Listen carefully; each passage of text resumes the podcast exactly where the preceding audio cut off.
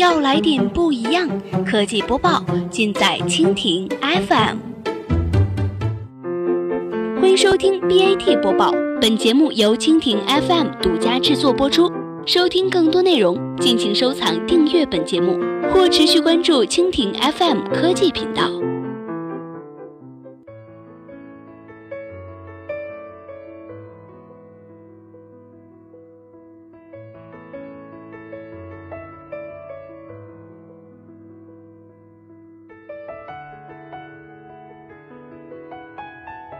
今天的 BAT 播报，我们一起来关注一下百度王进，中国人对技术不自信。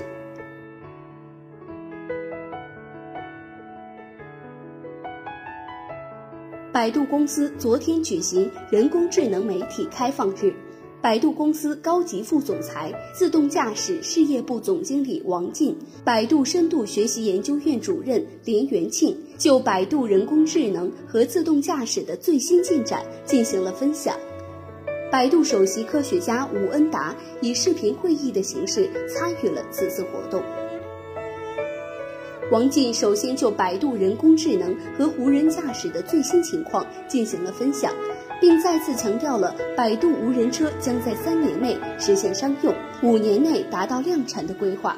还表示，百度之所以如此迫切地希望以无人车作为人工智能的核心突破点，主要是无人车能够带来巨大的社会效益。提问环节，记者以近期谷歌围棋程序阿尔法 Go 和李世石比赛为例，问这位百度公司高级副总裁。自动驾驶事业部总经理是否有计划围绕无人车进行比赛，以实现无人车更为广泛的普及？王进回答称，这个问题我们内部也在讨论，但就目前来讲，还是以研发和测试为主。而且我们认为，无人驾驶需要的技术比阿尔法 Go 难得很多。阿尔法狗研发了两年就能和人类最优秀的选手比赛。但谷歌无人车已经研究了这么久，现在还需要不断测试。此外，身在硅谷以视频参会的吴恩达还告诉记者，百度目前也在美国进行测试。北京之外，我们在硅谷也有一辆在同步进行目测研发。这个项目是我目前主要花精力的项目之一。实际上，在之前接受采访时，吴恩达表示。目前主要精力集中在无人车和语音识别两个项目上。百度硅谷研究院来讲，目前头疼的是想法很多，但人力确实有限，只好集中在最具价值的几个领域。不过，关于百度和谷歌的问题，并没有一直在融合的气氛中进行下去。当记者表示，博鳌期间有国外人工智能学者认为，谷歌在人工智能技术用到了更多改变世界的领域。但百度倾向于商业变现，您怎么看？这个问题打破了王静脸上的笑容。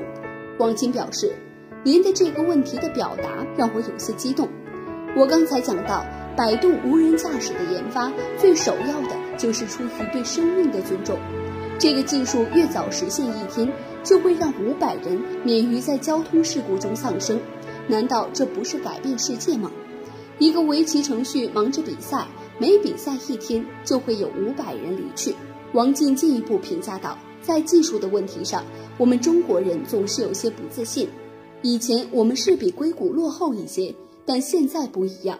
现在有很多领域，我们都已经处于领先。我们不能总是看不起中国的技术，总是妄自菲薄。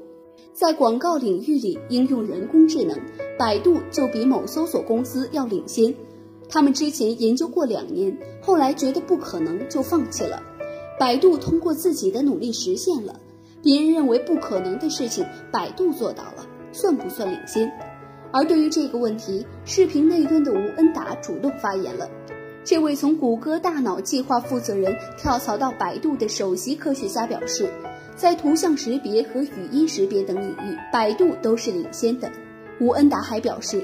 人工智能的深入发展需要足够大的数据和大计算平台，中国会在这方面具有优势，尤其是大数据方面。而最后，王健还向媒体表示，自己之所以如此激动，主要是中国人对于自己技术的不自信，认为别人的才是先进的，总是妄自菲薄。